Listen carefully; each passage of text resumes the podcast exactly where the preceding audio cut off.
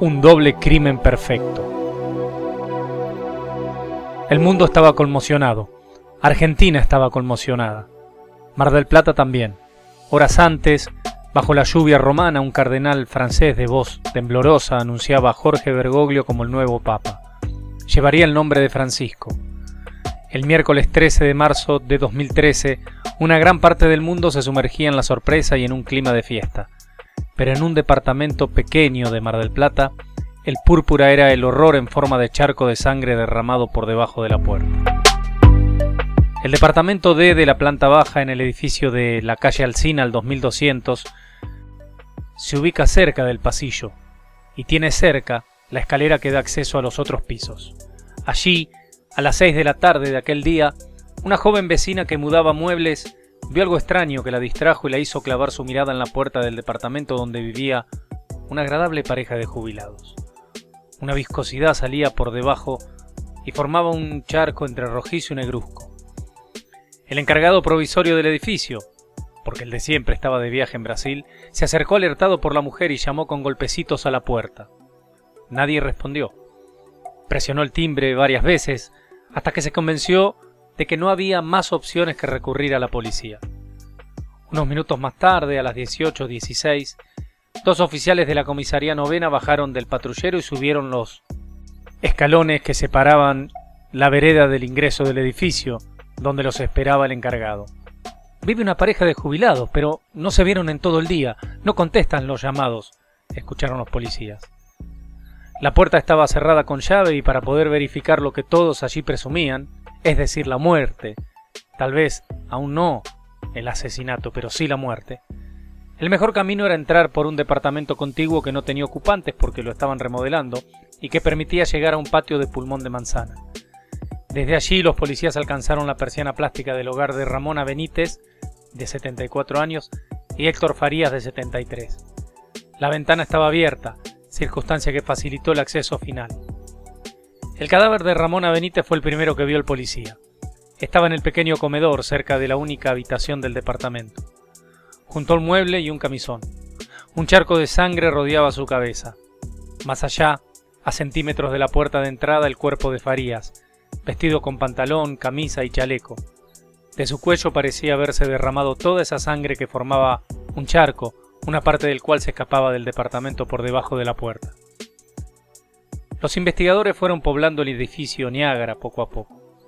Primero llegaron más refuerzos de la comisaría novena, las autoridades de la jefatura departamental y luego sí la fiscal María Isabel Sánchez, y convocaron a un cerrajero que, tras taladrar por encima de la cerradura de la puerta del departamento D, les confirmó que estaba cerrada con llave. El primer misterio se anotaba en los apuntes de lo que sería el acta inicial del expediente 7313. El asesino se había tomado el trabajo de cerrar antes de irse. Los peritos examinaron la escena del crimen y concluyeron en que ambas víctimas habían sido fusiladas con un revólver calibre 38, que no había desorden propio de un evento de robo y que el hombre, además, había sido golpeado y tajeado con un arma blanca. También que en el charco de sangre junto a la puerta yacía un juego de llaves, y que el asesino había tomado la precaución de lavarse las manos en la cocina. Farías y Benítez formaban una pareja de jubilados que vivían juntos desde los primeros años de la década del 90. Él era separado, tenía una hija de su primer matrimonio y trabajaba algunas horas como taxista. Ella, correntina, no había sido madre y era la inquilina inicial de aquel departamento que ocupó sola algunos años. No tenían deudas, no manejaban grandes sumas de dinero y en apariencia, una percepción evidentemente equivocada, no tenían enemigos. De acuerdo al informe forense, la muerte se situaba en las primeras horas de la mañana y coincidía con el horario en el que Faría se disponía a salir para buscar el taxi hasta una cochera cercana. Todos los días a las 7 de la mañana, el jubilado comenzaba su jornada que extendía hasta el mediodía. Luego le pasaba el vehículo al yerno de la dueña de la licencia, quien lo conducía solo un par de horas porque era docente. Ya de noche, Farías lo volvió a usar para guardarlo en la cochera de la calle Brown. La vecina del departamento A de planta baja, que el día anterior había visitado a Benítez, escuchó cerca de las 7 de la mañana gritos de los dos. no eran de discusión, eran como gritos desgarradores. Y después escuché un portazo, atestiguó. Otra vecina, que si bien vivía en el cuarto piso, lo hacía en el mismo ala de las víctimas, también ocupaba un departamento D, refirió que a las 7.05 escuchó como una detonación en el edificio y un grito. Como después volvió todo al silencio normal, no le di demasiada importancia, dijo. Los testigos, la autopsia, la vestimenta de Farías y la llave junto al charco de sangre construyeron la certeza de que el doble asesinato había sido cometido alrededor de las 7. Era el momento en que Farías salía a trabajar y no resultaba ese ser un dato a despreciar. El homicida debía conocer ese hábito. Un crimen es como el universo unos segundos después de la gran explosión. La verdad aparece fragmentada y distribuida en pequeños detalles, muchas veces ocultos, otras en evidente exhibición, y con el correr de las horas pueden perderse de vista para siempre. En el interior del departamento de la calle Alsina, algunos añicos de verdad permitieron a la fiscal Sánchez entender que no se había tratado de un robo. Incluso se rescataron una alianza de oro con la inscripción Héctor 23 de agosto del 91, dos anillos dorados y otro plateado, sobre la mesa había una billetera y un reloj, además de cuatro teléfonos celulares en la habitación. No había signos de pelea ni discusión, sino de fusilamiento, y que probablemente el asesino era alguien cercano.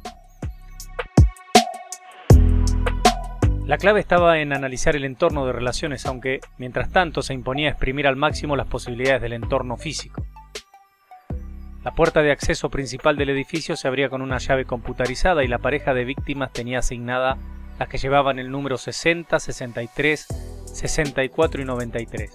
Ese sistema guarda un registro digital de los movimientos y al ser analizado reveló que la llave 64 se había activado a las 5.37 por primera vez y a las 6.18.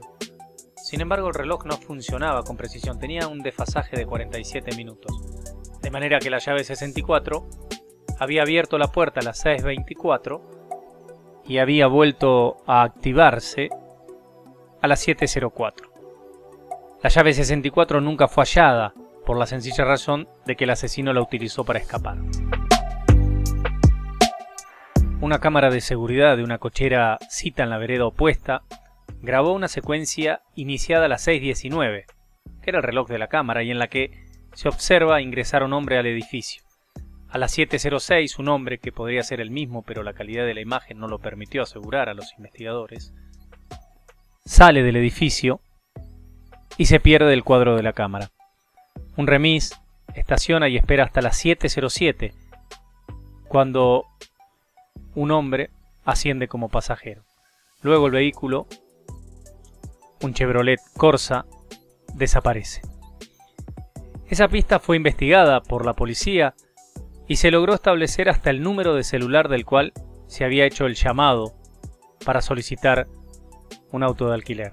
El juez de garantías, Gabriel Bombini, rechazó el pedido de la fiscal Sánchez de intervenir el teléfono del cual se había realizado la llamada, en tanto la pesquisa no se profundizara un poco más. Adujo en ese momento que no estaba probado que la persona que ingresara al edificio fuera la misma que tomara el remis a las 7.07. Finalmente esa línea de investigación se perdió en la nada.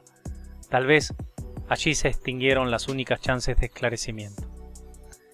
El móvil del crimen tenía que hallarse en algún conflicto personal de las víctimas, ya sea de vínculo o de dinero.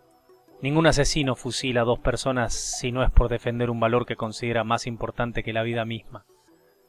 La escena del crimen demostraba eso, que una persona conocida de Benítez y Farías había llegado de madrugada, ingresado con permiso y armado al departamento y rematado ambos. Además, había huido de forma misteriosa, o al menos cuidadosa. Una de las primeras sospechas se dirigió hacia el yerno de la dueña del taxi, ya que una vecina del primer piso declaró algo temerario. El día anterior había escuchado detenerse un vehículo que reconoció como el taxi que manejaba Farías. También que alguien entraba y salía del edificio. Entonces se asomó por la ventana y vio a Farías hablar con quien manejaba el taxi. Yo mañana a primera hora te la alcanzo porque la bruja esta duerme como un tronco y yo la guita la guardo en el colchón. Viste, tengo todo ahí por seguridad. No la puedo mover. La mujer atribuyó esta frase a Farías. quien ante la insistencia del hombre al volante le habría respondido sí, pero te digo que sí.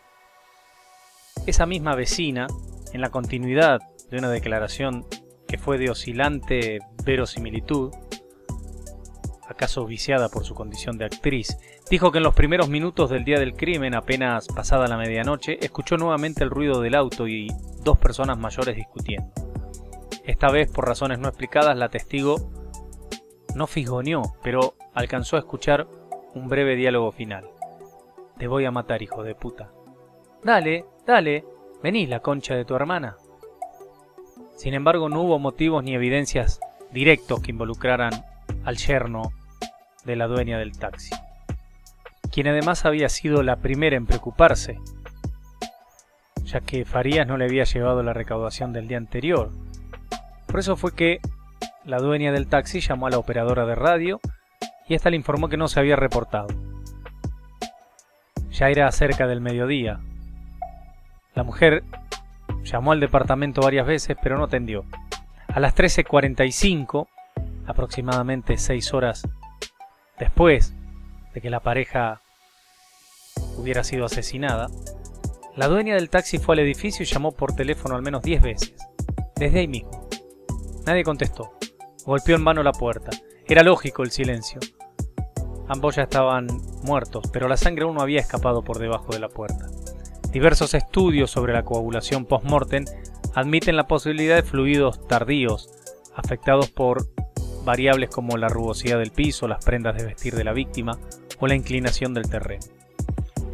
Ninguna de las dos víctimas tenía familiares presentes o demasiado cercanos. Sus relaciones eran aquellas que nacían dentro de un perímetro acotado por la vecindad. Algunas personas del edificio de trabajos ocasionales de Ramona, Benítez, por ejemplo el encargado de un edificio de la calle Colón, que resultó ser incluso la última persona en verlos vivos, a ambos. Excepto el asesino, por supuesto. Ese hombre había cenado la noche anterior después de asistir al departamento a arreglar el obturador del baño. Cuando me fui, Ramona cruzó al almacén a hacer unas compras, dijo. Esto era la noche anterior al crimen, al doble crimen. Por el lado de la mujer, tenía una hermana con la que no se veía desde el año 2006 y una sobrina que sí se relacionaba y que brindó un recuerdo importante.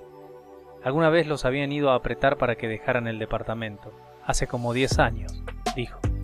Ese atisbo de móvil no encontró en la investigación ningún camino a seguir. Tampoco. Del lado de, del taxista, había una hija y una ex esposa con la cual la relación estaba deteriorada. No se frecuentaban y prácticamente sabían muy poco uno de los otros. Dos meses y medio antes, Farías había pedido a su hija la libreta de matrimonio para poder realizar los trámites que le habilitara legalmente para casarse con Ramona Benítez, con quien convivía desde hacía 21 años. Al contrario de su deseo, Farías no recibió el documento. Ese dato de la intimidad familiar fue considerado por los investigadores como también el reclamo de la hija por la posesión del departamento, sin que sea más que un tibio interés, ni siquiera una hipótesis criminal. Otras líneas se barajaron sin éxito, como la que trató de determinar si Benítez era jugadora compulsiva, asistente habitual a bingos y al casino de Mar del Plata. Tal vez en ese vicio, como en cualquier otro extremo, podía hallarse la clave. Pero eso no era más que un rumor. Los amigos o vecinos e incluso una sobrina, desconocieron esa anomalía que bien podía contener el motivo para semejante violencia. Y no mucho más. Ni la sangre hallada en el departamento, ni los objetos sometidos a peritajes, ni algunos cabellos, ni la información de los teléfonos, ni los testimonios contribuyeron con al menos un indicio, nada más. El expediente tiene apenas dos cuerpos atados por un hilo de algodón yace en una estantería de una fiscalía. El típico cartón rosado de la carátula lleva los nombres de las víctimas anotados bajo el número de IPP. También esa portada empieza ya a mostrar algunas manchas amarillentas con las que el paso del tiempo castiga sin compasión y que se transformarán en un patrón desigual, como la sangre por debajo de la puerta.